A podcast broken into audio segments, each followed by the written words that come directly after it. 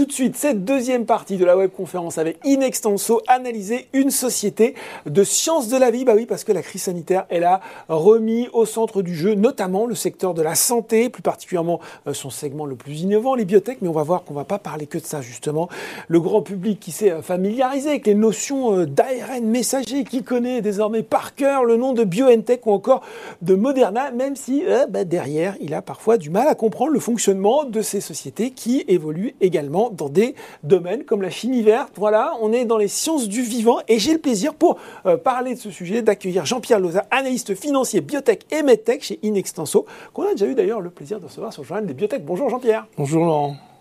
On va poser le débat tout de suite. Qu'est-ce que c'est aujourd'hui une société des sciences du vivant? On a voulu élargir un petit peu la thématique pour pas se cantonner, euh, se cantonner juste aux biotech. Bah, pour faire simple, je, choisirais un code couleur. ah bah allons-y. Euh, je dirais le, gros contingent, mmh. c'est les bibliothèques rouges, santé principalement. On y retrouve des gens comme OSE, INAT, enfin, etc. Tout ce que vous voulez, principalement orienté cancer. Deuxième, deuxième niveau, on a des biotech blanches. Les biotech blanches, ce sont des gens qui utilisent les systèmes biologiques pour mmh. faire des produits industriels, qui sont des commodités ou ce que vous voulez, peut-être des produits de, de, de, de cosmétiques, Et on y retrouve des gens comme Afiren qui viennent d'entrer, des gens comme euh, Mitex, qui est un historique, Metabolic Explorer, pardon, euh, Fermental, mhm. Global Bioénergie, enfin tout, tout ce, ce, ce, ce, corpus de sociétés font de la biotech blanche. Après, on y retrouve des, de la biotech verte. Alors, la biotech verte, c'est plus orienté vers euh, l'agriculture, mhm. c'est-à-dire c'est utiliser encore une fois le système biologique ou les plantes pour faire, pour produire des, des produits en direction de l'agriculture. Et les deux autres qu'on voit un petit peu moins, c'est les biotech bleues, orientées marine, et les biotech orange ou jaune, on n'est pas encore bien calé sur, le, sur la couleur, qui travaille sur les aspects d'environnement. Donc vous voyez, en fait, on, se rend compte hein, que, oui, que l'utilisation des systèmes biologiques pour produire des biens est très très importante en fait. Bon, alors on, a, on y voit un petit peu plus clair grâce à ce code couleur, Jean-Pierre. Par contre, il y a euh, des points communs entre toutes ces sociétés et qui sont pour le coup des différences de taille avec une société euh, traditionnelle. On va commencer peut-être par le, l'éléphant dans le couloir, si je puis dire, la Société des sciences de la vie, elle ne dégage pas, la plupart du temps, parce que ce n'est pas tout à fait euh, vrai tout le temps, mais elle ne dégage pas de chiffre d'affaires, elle consomme de la trésorerie et conséquence logique, elle a des besoins fréquents de refinancement.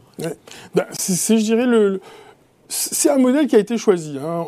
On, a ce modèle principalement, c'est-à-dire c'est un modèle qui, qui va vous conduire à terme à dealer avec l'industrie pharmaceutique dans le cas des biotech rouges. Euh, par contre, il y a certains modèles qui sont probablement plus intéressants. Un modèle comme OncoDesign est un modèle qui associe une plateforme mhm. qui permet en fait d'avoir, de gérer le, le, euh, ce qui se passe à tous les jours, c'est-à-dire euh, produire et dealer avec des, des de société pour générer de, des chiffres d'affaires, mhm. et une partie qui est plus découverte, recherche, qui, recherche, découverte, qui va permettre, elle, de négocier avec l'industrie pharmaceutique en direction de, nouveaux produits.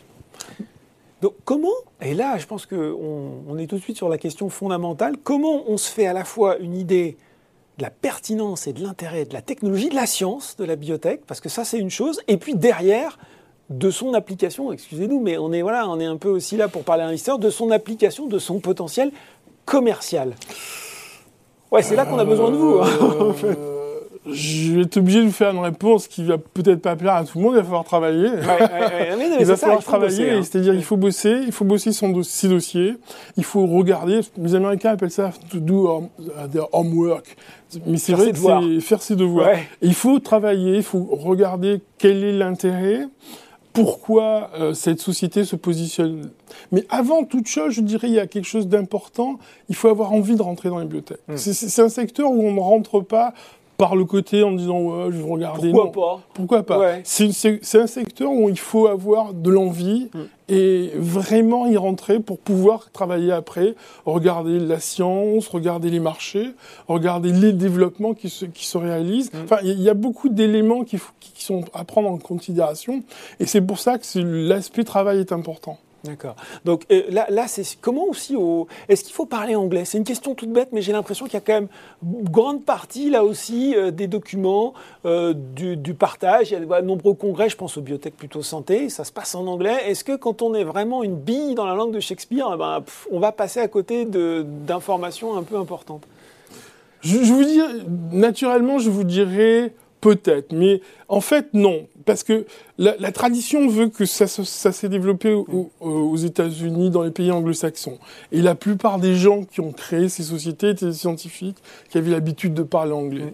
Mais aujourd'hui, je pense que à travers Google Trad euh, et, et, différents outils, on peut très probablement se faire une bonne idée de, euh, de comment ça se passe à l'intérieur des bibliothèques. Mmh. L'exemple, pour moi, c'est l'ARN messager avec le Covid. Mmh. Je veux dire, on a découvert qu'une bonne partie de notre population était des pas encore des experts, mais des gens qui comprenaient qu'est-ce qui se cachait derrière l'ARN messager, derrière l'ADN, différentes choses. Donc, c'est simplement avoir une culture scientifique suffisamment ouverte et prête à entendre différents sons de cloche et différentes choses pour pouvoir se faire une idée lorsqu'on regarde une société de biotechnologie. Je vais faire votre pub aussi, mais je pense qu'il faut aussi lire l'analyse disponible parce que, je le disais finalement, quelquefois la science, euh, le, le, temps de développement d'un médicament, il est long, c'est une dizaine d'années généralement, mmh. et entre le moment où vous commencez, vous pouvez avoir un, un, un produit qui est peut-être intéressant, qu'il reste peut-être, mais l'état de la science, ou en tout cas le standard of care qu'on explique, peut avoir complètement changé. Absolument, absolument. Je, merci de reconnaître que je produis des choses intéressantes. Hein. Mais, mais c'est vrai que faire confiance aux analystes est quelque chose d'important parce que ce sont des gens qui sont en, en but quotidiennement à ce qui se passe dans les bibliothèques et normalement ce qui se passe dans la science. Et ça permet de faire comprendre et d'expliquer. C'est ce que j'essaie de faire très humblement de mon côté, c'est de pouvoir faire des analyses qui expliquent le, et qui réexpliquent ce qui ouais. se passe dans la société.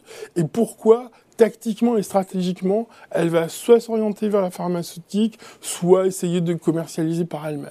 Donc c'est, moi je pense que c'est très important de pouvoir être regardé ces ce genre de notes Alors, quand on investit dans une société, Jean-Pierre, on regarde traditionnellement qu'est-ce qu'on attend? Euh, Les résultats, les nouveaux contrats, éventuellement, euh, l'annonce d'une fusion-acquisition appréciée par le marché.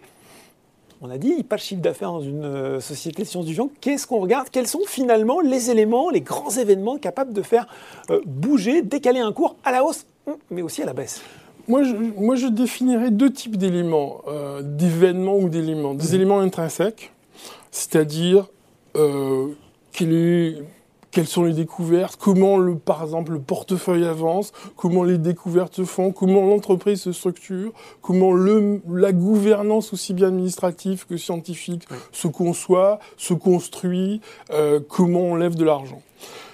Et à ça, je mettrai en face des éléments extrinsèques qui sont euh, les, la stratégie qui est développée sur la pathologie ou sur le secteur que l'on regarde, euh, la façon que euh, je dirais les, les, agences réglementaires dans leur grande globalité se comportent vis-à-vis -vis de ça, la façon dont le marché et les, les investisseurs, qu'ils soient publics ou privés, c'est-à-dire aussi bien les capitaux risqueurs mmh. que les investisseurs institutionnels se comportent sur ce genre de dossier. Enfin, je mettrai un, un certain nombre d'informations tout ensemble pour pouvoir avoir une... Un faisceau d'indices. Ouais, un faisceau d'indices, ouais. une photographie, ouais. je dirais, une, presque une photographie de, de, de l'instant au moment où l'investissement va se réaliser quand même, il faut qu'on évoque euh, là aussi l'événement marquant, c'est les essais cliniques dans mmh. une biotech ou le développement des produits avec à la clé parfois des succès, des bons résultats, mmh. et puis des échecs, et, et, là aussi des sanctions en termes de cours qui peuvent être euh, violentes. Hein. Oui. Euh, je, je vais vous faire une confidence. Je discutais hier avec quelqu'un qui me disait, dans la grande majorité des cas, très souvent, la, la faillite de l'essai est souvent liée au design. Parce qu'on n'a pas réfléchi. La façon dont on a conçu La façon qu'on a conçu. Ouais. Euh, et, et, ça, je pense que c'est très important de le regarder et de, de l'accompagner et de le comprendre. C'est vrai qu'on on, s'adresse à des, à des phénomènes, je dirais, biologiques et, et, et très souvent humains, et ça, c'est sujet à variation. C'est sujet à variation parce que nous ne sommes pas tous, même si le format est identique, nous ne mmh. sommes pas tous identiques. Et par exemple, dans un essai clinique, vous allez avoir des variations importantes au sein de votre population. Donc, pour, pour pouvoir progresser, il va falloir choisir pertinemment et pouvoir accompagner cette, ce choix pertinent à travers les essais. Et lorsque vous rentrez en phase 3, c'est là où normalement ça doit se passer parce que vous avez un essai de grande taille et cette diversité est encore accrue. Donc c'est vrai que c'est important de comprendre cet aspect-là.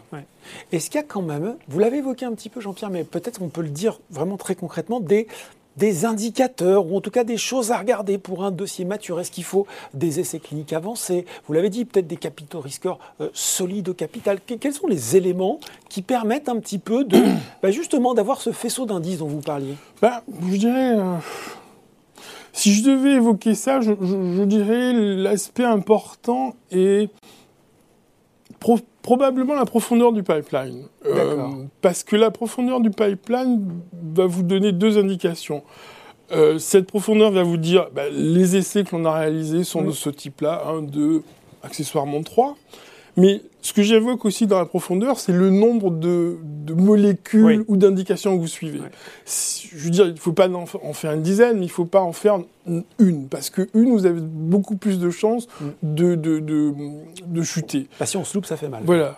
Euh, c'est monoproduit, c'est toujours problématique. Mais un, pipe avec une ou deux indications et qui se suivent, qui s'accompagnent ou qui se répondent mm. peut être quelque chose d'intéressant. Mm. Et là, je pense que c'est quelque chose d'intéressant. L'autre aspect, c'est aussi l'état d'évolution avec le, réglementaire. Mm. L'état d'évolution et de discussion avec le réglementaire est quelque chose d'important parce que ça permet de comprendre, comme je l'évoquais tout à l'heure, euh, comment la société est structurée. Est-ce qu'elle est capable de parler avec l'agence réglementaire ou est-ce qu'elle est simplement une société qui fait de, la recherche dans son coin et qui ne parle si vous faites retoquer sur euh, des designs, si c'est si toujours compliqué, on peut se dire on Peut se, on peut se poser, des, questions. On peut se poser des questions, mais c'est en, même temps indicatif parce que ça dit on est capable de discuter avec eux. Ah, D'accord. Euh, on a des questions qui sont, euh, qui sont tombées, merci beaucoup. Euh, on y voit un petit peu plus clair sur la façon d'analyser une, biotech. Ben, vous avez déjà répondu à celle-là, c'était une question de Paul qui nous l'avait posée au, moment de l'inscription. Il nous a dit, faut-il éviter de se placer sur les biotech monoproduits sous peine de voir la valeur de son investissement lourdement affectée en cas d'échec? Ça arrive, ça arrive. Il y, a des fois, il y a des fois, on a des monoproduits qui accompagnent, qui, qui, marquent très fortement. Hein.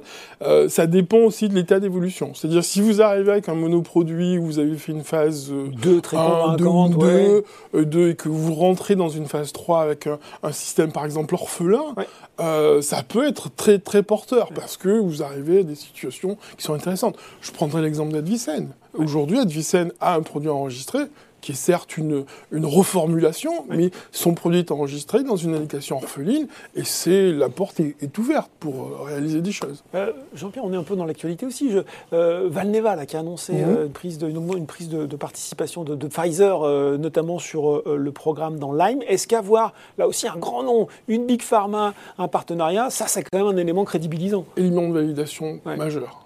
Élément de validation majeur parce que normalement le le business model de la biotech est de dire je développe mon produit le mm. plus longtemps possible et le plus loin possible dans le, dans, le cheminement normal. Et une fois que ce, développement est terminé, je passe le bébé ou à une industrie pharmaceutique qui mm. va valider la chose. Donc c'est vraiment important. Et, je soulignerai un point complémentaire, c'est la deuxième fois que Pfizer vient voir Valneva. Ouais, ouais, ouais. Voilà, validation majeure en tout cas. Peut-être une, question qui était tombée aussi que je trouve intéressante. Peut-être, voilà, Farida, je trouve que le secteur français est plutôt décevant en bourse. Oh. Ne faut-il pas mieux regarder du côté de l'Allemagne ou de la Belgique et je pourrais ajouter peut-être du côté des pays nordiques? Bah, c'est un peu vrai, Jean-Pierre. On a eu des déceptions quand même. C'est vrai, c'est vrai. Je reconnais que je reconnais qu'il y a un, fond de vérité.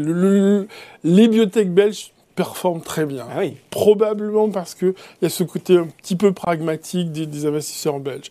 Les Nordiques aussi sont très très bonnes parce que là aussi, il y a, y a je dirais, une tendance à être beaucoup plus pragmatique que nous serons ou que nous sont certains de nos scientifiques. Mais je, dirais, mais la biotech française mérite quand même qu'on s'y intéresse et qu'on s'y attache. Bon ben voilà, ce sera le mot de la fin. La biotech française mérite qu'on s'y intéresse et qu'on s'y attache. En tout cas, on a essayé de vous donner les clés pour bien analyser une euh, valeur biotech. Merci Jean-Pierre d'avoir euh, donné toutes ces explications. Je vous remercie. Eh bien, c'est terminé pour cette webconférence, mais restez avec nous car le programme continue sur Bourse Live. A tout de suite.